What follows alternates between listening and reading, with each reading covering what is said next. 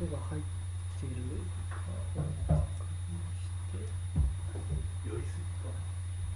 いや大丈夫じゃないですかね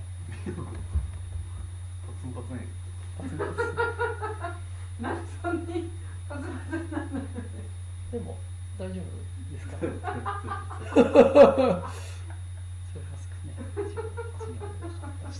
ヤクでこう結構重ね着のイメージで確かにありますよねあ本当ですか何枚読んでいくんだろうみたいな細いからで DJ しだしたら片方だけあそうそうそうあれなんかね癖なんですよ楽なしてそうなんですよ楽な姿勢でたまに聞かれるんですけどなんかねあれをあれが一番なんか落ち着くんですよね DJ の時がしそうそうそうそうそうなんなんかこう自分の中でこうスイッチ入るんですよね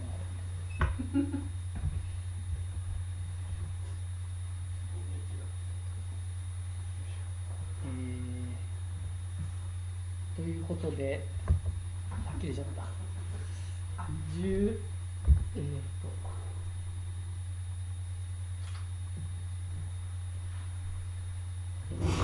スタジオ7周年を記念しまして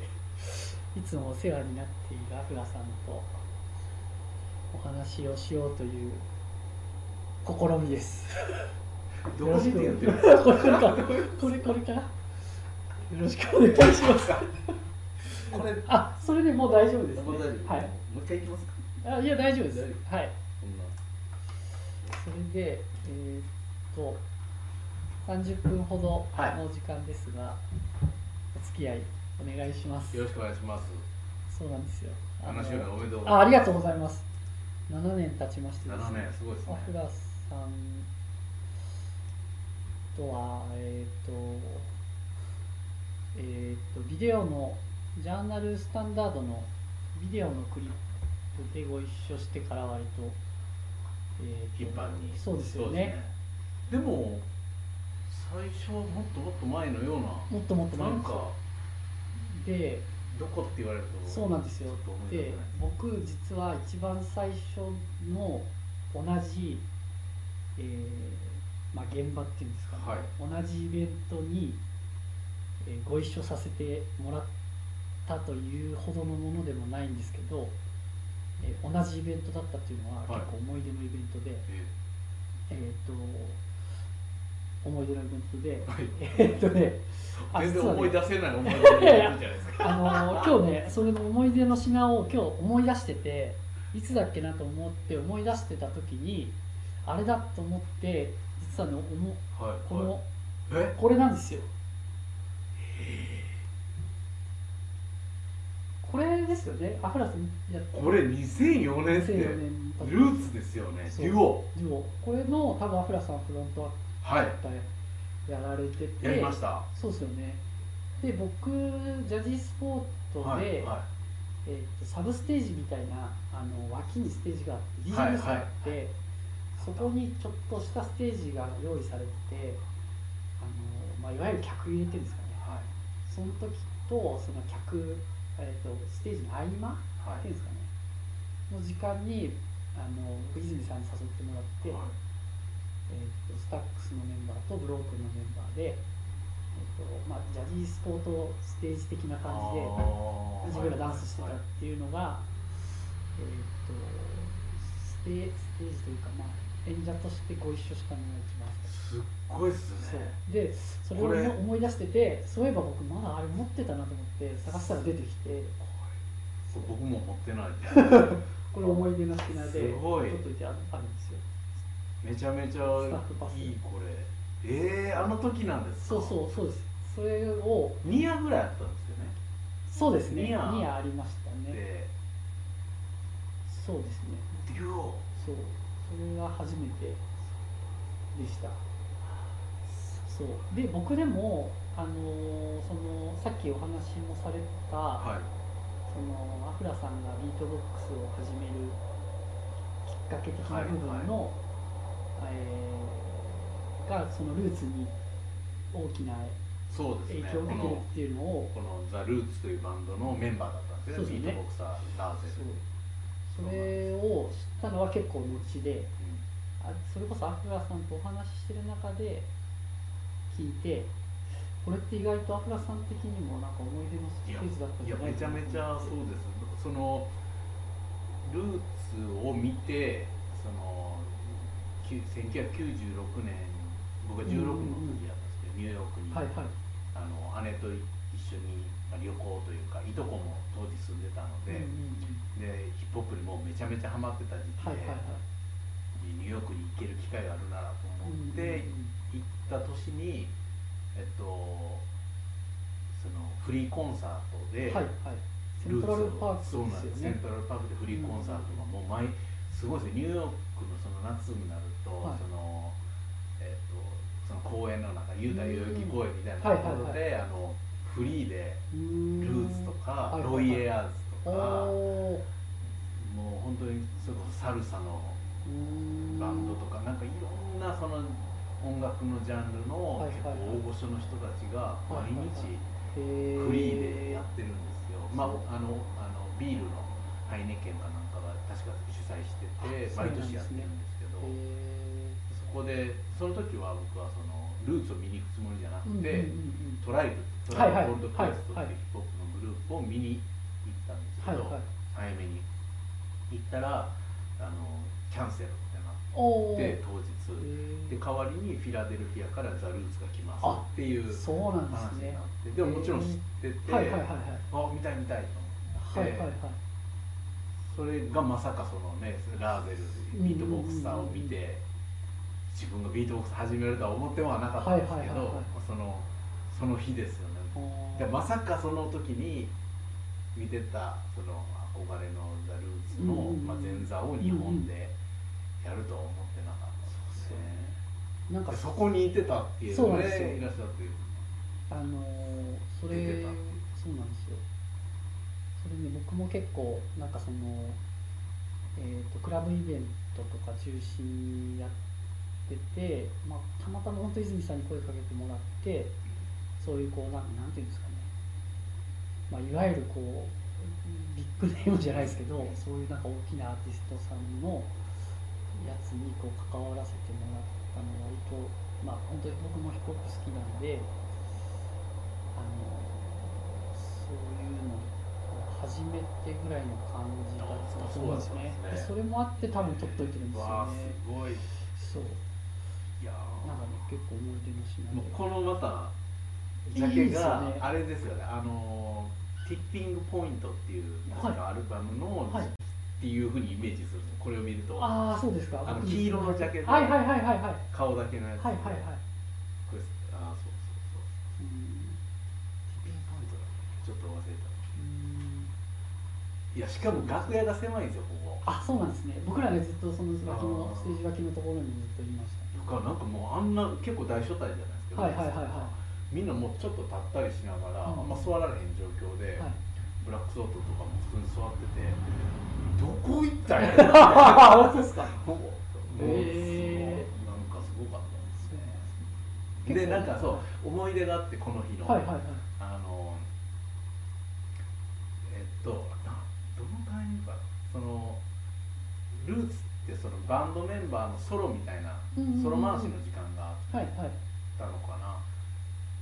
その時かなんかに、えっと、クエストラブが一回はけたんですはいで、はいクエストラブが一回その楽屋にはけてさあもう一回戻ろうって時にうんうん誰かが演奏してるのをこう脇で僕と一緒に見てたんですよ、うううんでなんかクエストラブにその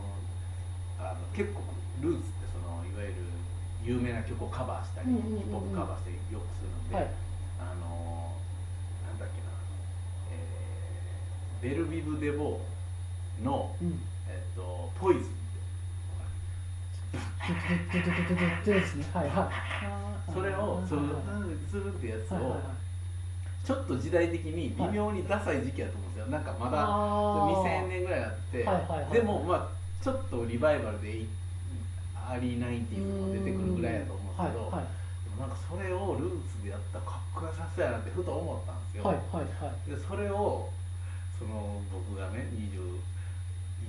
ぐらいの若造が、はいそのクエストラブに「あのベルビブ・デボーンの「ポイズン」とかやったらやばいちゃうかとか言ったいんですよや本当ですかやばそうはいそれ言ったら「はいええアイデア」みたいなあマジっすかあなんそんなん考えへんかったんやろっていうふうに言って、はいうわはいはいこれこれ目上の人にさ、はい目上っていうか憧れの人うんにさ、うんうん自分のアイデアをひ快く拾ってもらったっていう喜びに浸ってたんですけど、ただええ先輩なだけやったんかなとかい やいやいやい優やしい先輩やったかいやいやなといやいやいやか思ったりしててもうそういうちょっといい思い出があるんですね、なんかなんかでもあいいのそうアフラさんのそので結構そのまあ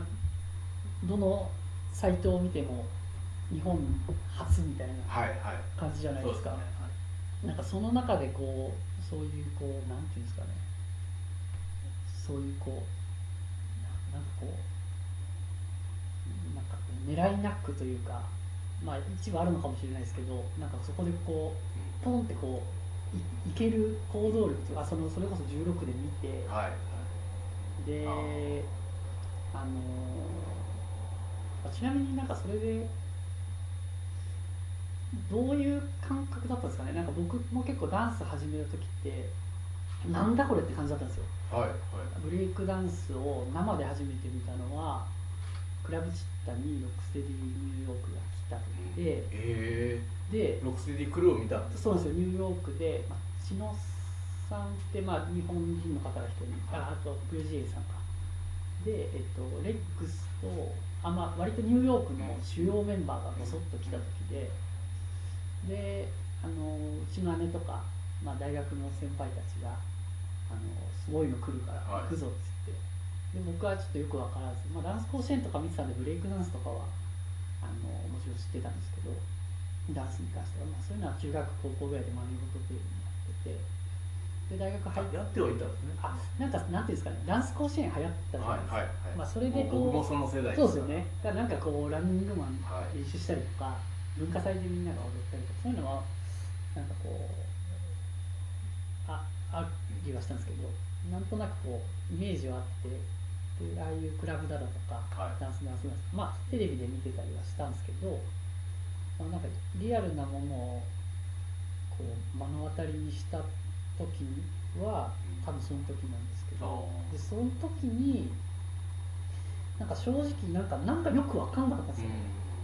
うあのなんだかよく分かんなかったけどなんかすごいのん見たみたいな感じでちょっと高揚してうんうんうんでその場でみんななんかこうサークルとかできたり、まあへーフロアの感じもなんかもうちったにいっぱい分かるきてあすごいもうそのいわゆるポップの向こうで起きてたことが今ここで起きてるようなそうそう状況になってるわはけでい、すそれとかももうちょっとよくわかんないんですよよねけどなんかすすごいみたいな、でみんなもあの僕らの先輩たちもなんかまあ田舎者なというかうん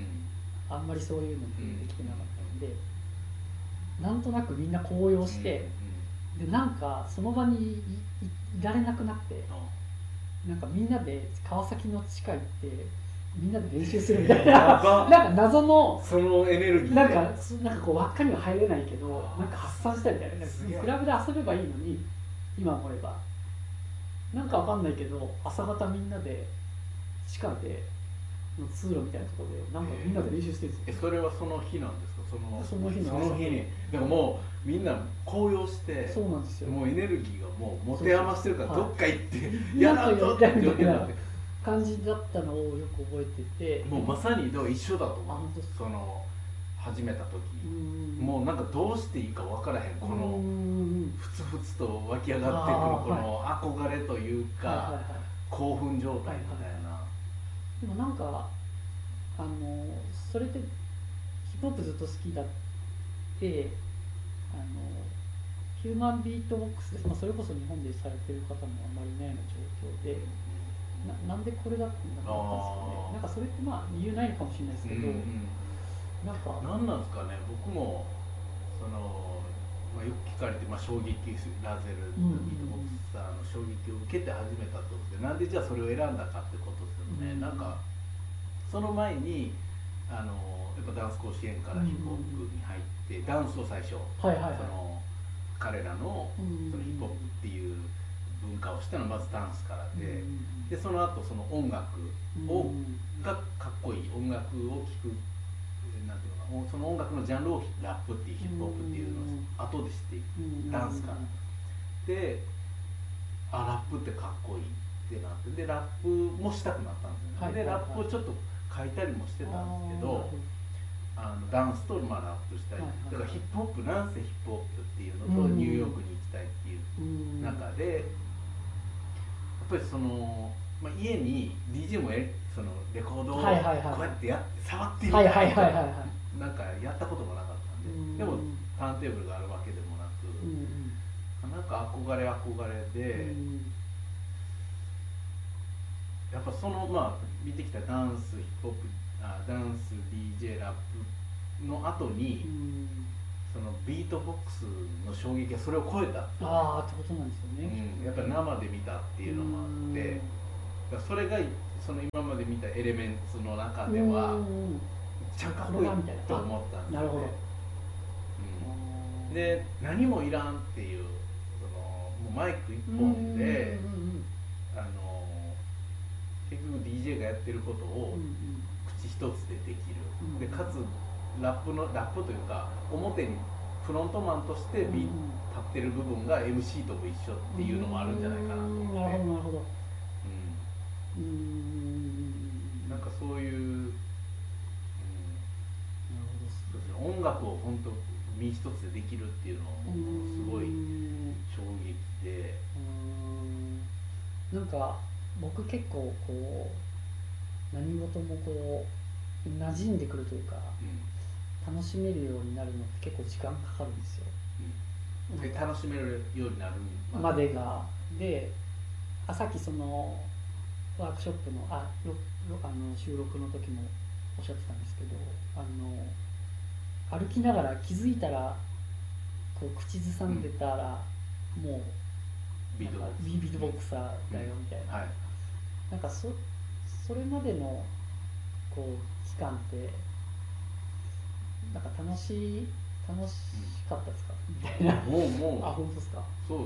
すねでもどんどん体に入ってくるもんなんですかね。もうそうですね最初そのニューヨークでガーゼルを見てあのもうやり方もわからないうから、んうんうんただもう頭の中に思い描いてるやってるガーゼルのことを思い出して口がやったはいりはいはいはい。してるだけなんですはいはいけはど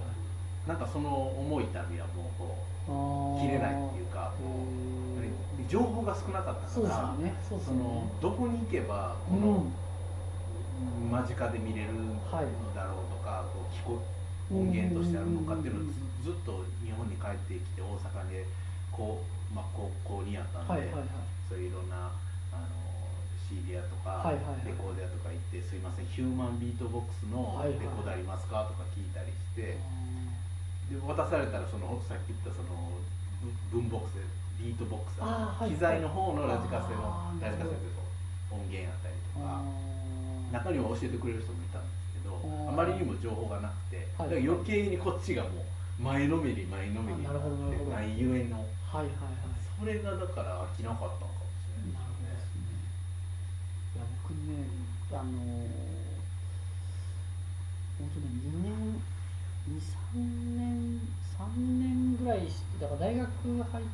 た当初なんでまあ卒業するぐらいまではそんなに楽しくなかったんですよねダンス、なんかわかんないですけどえー意け外どなんかこうなんか合ってる気はしたんですよねなんか今ヨガも一生懸命やってるんですけどヨガもなんか最初 1, 年ぐらいかなまあそんなに楽しくないんですけど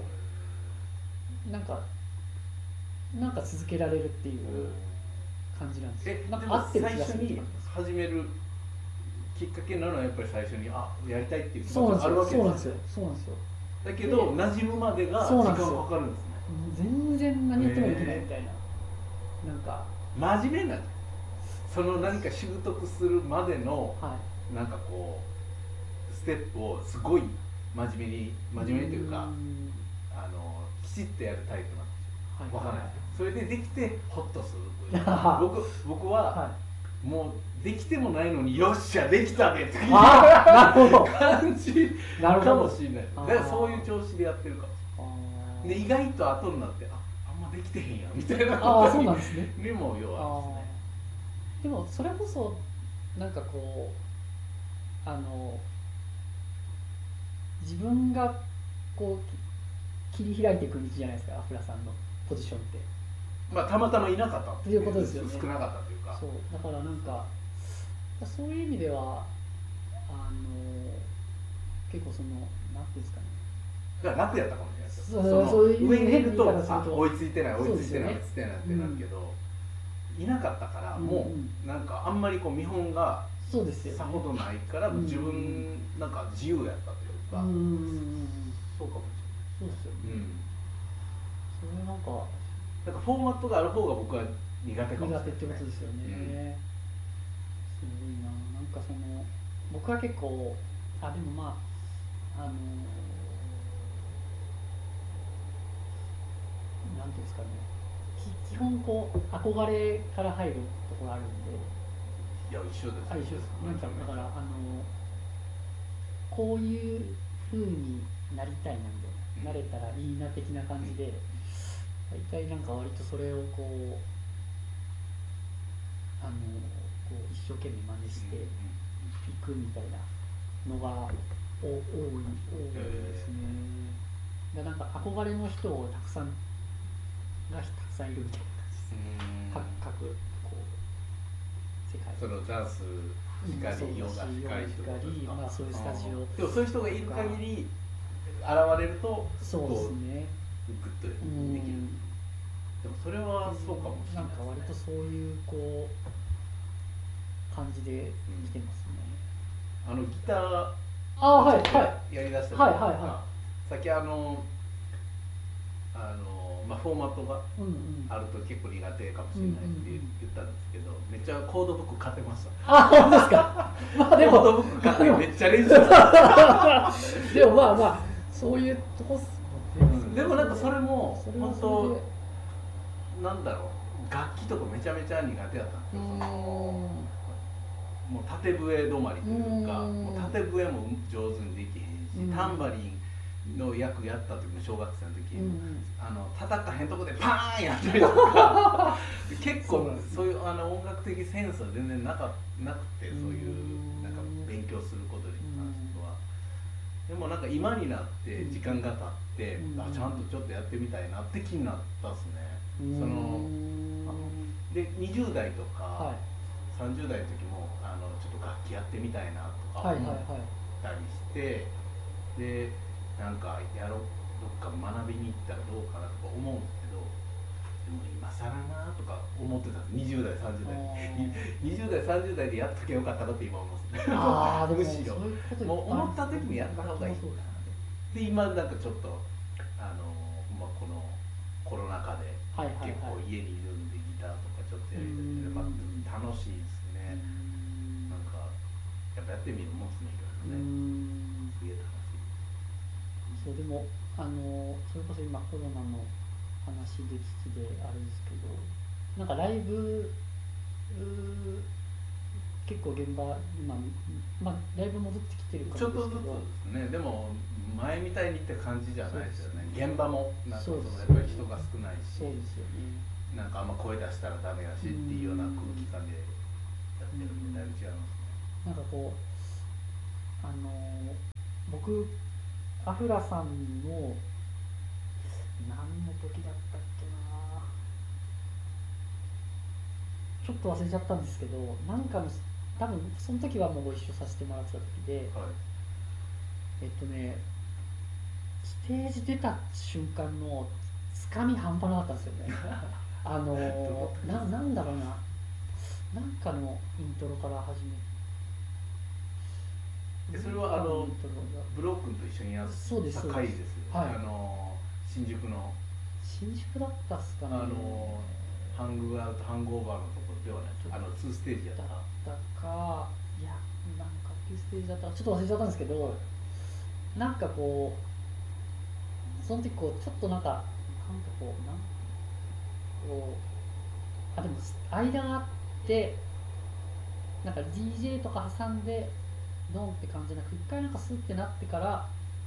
バンって出てくみたいな感じだったんで、まあ、ライブの後だったのかなえベントかななんかちょっと忘れましたけどなんかその時のなんかこう一発目のなんかつつくボンって言ったらいいのかなんかボーンってやつが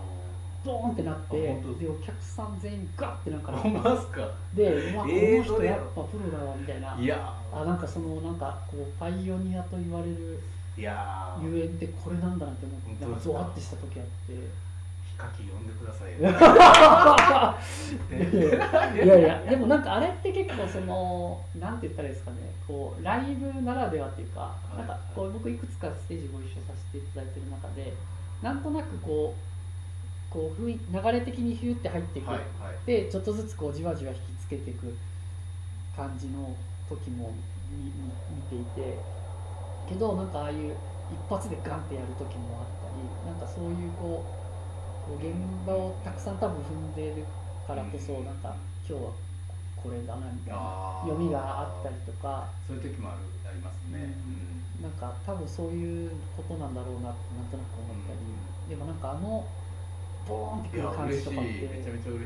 うんなんかこうライブのっていうかまああとこう単純にこうマイク1本というか、まあ、機材もありつつですけど、うんあのパフォーマンスとししてもそうだしこうそういう感じる音として感じるものもそうだしなんかライブので見たいなみたいなあ ー嬉っしてい感じじゃないですかなんかその中でなんか嬉しちいょっとねいろんな表現でもその中で結構アルバムも曲もいっぱい出されててそうですってね感じそうですね音源も出しながら今だからそのこのステイホームが長いんで、うん楽曲はもっと出したいなとは思ったりはしてますけど、うもうちょっといけますか、はいもう5分ぐらいいけんもうなんかねどうなるかわからないじゃないですかそこうそうのね状況がます、うんまあ本当になんかライブをするやっぱり機会がやっぱ減ってきたので、あのでもやっぱりこのヒューマンビートボックスって生うのんやっぱりこの生じゃないと伝わらない感じもあるので、なんかねあのそこはやっぱ大事にしながらそうですよねでも同時にこの何ていうんですかこのニューノーマルうんうんうんうんに何かこうできるこそうですとねはやっぱ探していきたいなとうんうん思ってうんうんますね。そうですよねうんでいいきもう本当にすごいいい機会であの誘っていただいて。あありがとうございますあそうそれで1月からワークショップはい、ですねそうです、そうです。えー綺麗な流れで。えあほらさんやったいや今あったよアフラさんがちょっと急出し綺麗急出しあったから今そうあそうだみたいなでえっ、とまず全4回はい、あの全4回。全4回あわんあの全4回。あ全4回っていうかファーストシーズンっていうんですかねえー、1ヶ月目。 1ヶ月目一ヶ月目。はい。ファーストステップ1ヶ月目4回で2月3月とシリーズで、はいえーで、ワンシーズン。ワンシーズンっていう形で、えっ、とヒューマンビートボックスのワークショップそうです。えーいとやでオンライン初ねやっていただける初めて形で。ですいやなんか楽しみですね。なん楽しみかですね。どういうふうにこうコンスタントしかもあのまあ普段そのコロナ前は、うんあのスタジオの中でうんビートボックスをこう、一緒に顔を合わせてやってたんですけうど、んうんその画面の向こうというかそのかあのレンズの向こうは見えないので、うん今どういうふうにやってもらってるのか見えないけどうん。も、うんうんなんかこっちの、えっとまあ、ステップ、まあ、僕が考えたステップの中で、あのビートボックスをこう上手くなってもらうっていうのはなかなか自分もチャレンジやうし、んうんうんあのまあちょっとこうなんだろうあのいつこうやって見れるかわからないうんですけうんど、おうんう互んいになんか成長できたらめちゃめちゃ嬉しいなと思いますね。うなんかあの僕もこういうオンラインとか一切興味なかったんで今回の4月ぐらいから一気にこういう。始めて、んむしろもう今やあいやいやいやいやそんなことないですけど本当ですかなんかそのあのこういうオンラインだからできるなんかまあねアフラさんに問い合わせをしてワークショップにスタジオに行くっていうのもちょっとハードル高い方もいるかもしれないんで、うんあとやっぱりそういう言っ人てもくれるんですよあのやらないんですかああ本当ですかオンラインでやらないんですか、ねうんあのなんか海外に行ってるはいはいはいはい人だったり、あのなんていうんですかもう全然遠い人たちが、うんあそうかと思って確かにむしろそうですよねそうかそういう人にも届けられるなっていうのは思います、いやー全くその通うんりなんかいいきっかけになるうのではないかん、といや本当ですねはいなんか僕もまだまだ一応はい離れですけど、はいちょっとこう今日まあね収録もあはりつつなんか感覚が見えてきい、たああとそいううですねかそうですねあこれはこうしたらいいんじゃないかみたいなのはいはいはもいろいろ生まれてくるやらないと分かんないですそうねですねいや ほんまに本当そうですね、やらないと分かんないううんんだからちょっと楽しみですねいやじゃあフィードバックがあー確 かに皆さん受けてからフィードバックをお願いします、えー、っとまだいっぱい聞きたいことあったのに全然違う話をししあそんなことないなあということで1月からはいそうですでねす油の、はいえーヒューマンビートボックス講座講座よ始めますはい、じゃあぜひろしくお願いしよまろすしくお願いします。あじりゃあがこうございとれはま僕がもらったから。 すよしありがとうござい ますました。すいませんありがとうごあざりがいとうごまざいまし。したたすいませんすごいの持ってきてくれました。大丈夫。二十九のこまでれ来ないから。いいいいいでしょうとか言ってすごい、ちょっと写真撮って。あ本当ですそうですよき今日なんかこういろいろあのー何聞こう何話そうと思っていや、めちゃいい話でしたよ。あ、嬉しい。 見てて、だからもっと見たい。そしてなんか、すごい、この30分間でめっちゃふむふむって思う。本当嬉しいに、私さっきのあの、アフラさんの言ってた、なんか、